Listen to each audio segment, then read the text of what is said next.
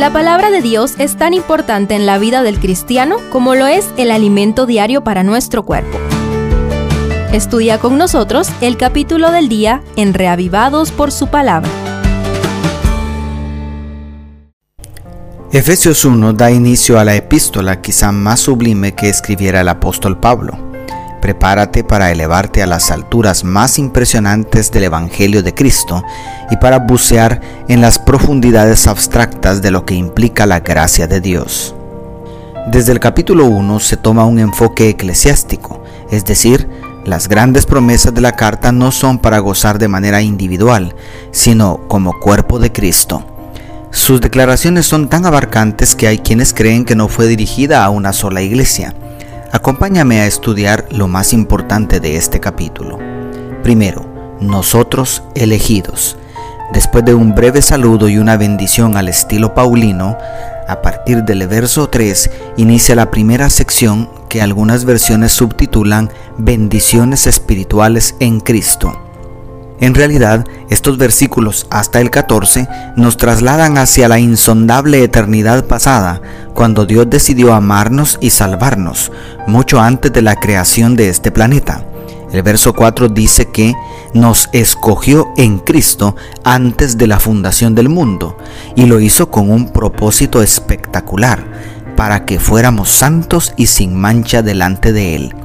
La más grande de todas las bendiciones espirituales que recibimos en Cristo es haber sido predestinados para salvación, no en el sentido que se entiende equivocadamente la predestinación como algo arbitrario en la cual no participa la voluntad humana, sino en el sentido de que tu salvación y la mía no es un accidente, sino un resultado de la planificación de la Santísima Trinidad.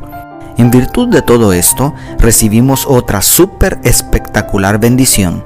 Fuisteis sellados con el Espíritu Santo de la promesa, que es las arras de nuestra herencia, declaran los versos 13 y 14.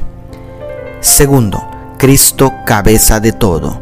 A partir del verso 15, Pablo inicia la segunda sección diciendo, por esta causa también yo no ceso de dar gracias por vosotros, haciendo memoria de vosotros en mis oraciones, como dicen los versos 15 y 16. ¿Para qué oraba el apóstol con tanta diligencia?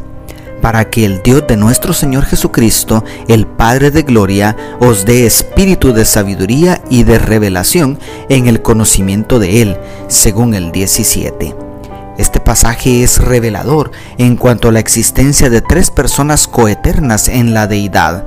Es muy difícil explicar muchas cosas de la carta a los Efesios si no existiera el Padre, el Hijo y el Espíritu Santo.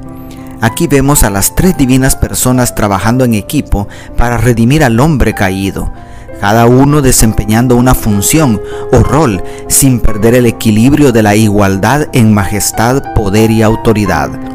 Dios el Padre y Jesucristo aparecen trabajando juntos desde el saludo en el verso 1. Luego, por intervención de los primeros dos, se introduce la obra del Espíritu Santo en favor de la humanidad a partir del verso 13. Y a partir de ahí prácticamente se convierte en el protagonista junto con Jesucristo. Sin menoscabar la eterna igualdad entre los miembros del trío celestial, el capítulo termina exaltando la preeminencia que tiene Jesús en el plan de salvación. Y sometió todas las cosas debajo de sus pies y lo dio por cabeza sobre todas las cosas a la iglesia, la cual es su cuerpo, la plenitud de aquel que todo lo llena en todo, declaran los versos 22 y 23. Con una belleza casi poética, este capítulo nos mete dentro del corazón de Dios para comprender un poquito de la inmensidad de su amor por nosotros. ¿Qué hicimos para merecer tanto? La respuesta es absolutamente nada. Fuimos elegidos y amados muchísimo antes de que existiéramos. Dios te bendiga, tu pastor y amigo Selvin Sosa.